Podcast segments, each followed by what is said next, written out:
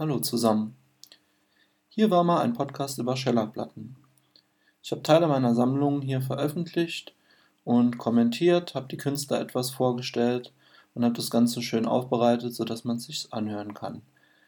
Äh, leider kam jetzt mir die GEMA dazwischen und hat mir einen Strich durch die Rechnung gemacht. Überall auf der Welt gibt es Schellackplattensammler, die ihre Sammlung in Blogs, Podcasts oder aber auch im Internet Archive veröffentlichen, wo mittlerweile fast 300.000 Schellackplatten digitalisiert sind. Leider ist sowas in Deutschland nicht so ohne weiteres möglich, musste ich leider feststellen. Die GEMA verlangt nämlich aufgrund einer GEMA-Vermutung, dass man jeglichen Podcast, der Musik enthält, bei der GEMA anmeldet. Die GEMA geht dann erstmal davon aus, dass sie die Rechte an der Musik hat äh, und man muss selbst nachweisen, dass kein Urheberschutz mehr besteht. Die GEMA verlangt also, dass ich eine Lizenz mit ihnen abschließe, die mich pro Song um die 150 Euro kostet. Dann wären wir bei 10 Songs schon bei 1500 Euro im Monat. Und zwar so lange, wie die Episode online ist. Das heißt, bei den drei Episoden, die ich online hatte, wären das monatliche Kosten schon von bereits 4500 Euro. Ja, das ist super utopisch und niemand kann sowas bezahlen.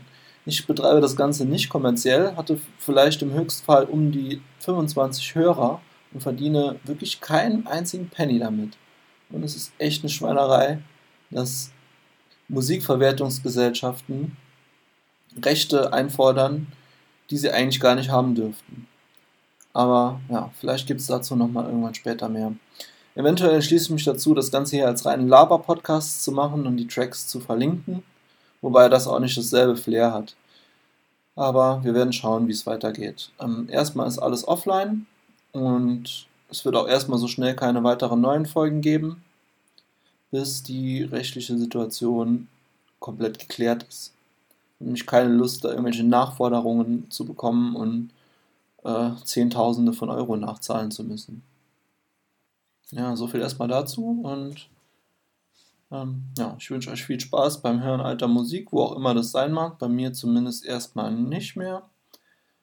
Und dann hören wir uns so schnell wahrscheinlich erstmal nicht mehr. Ich wünsche euch eine schöne Zeit.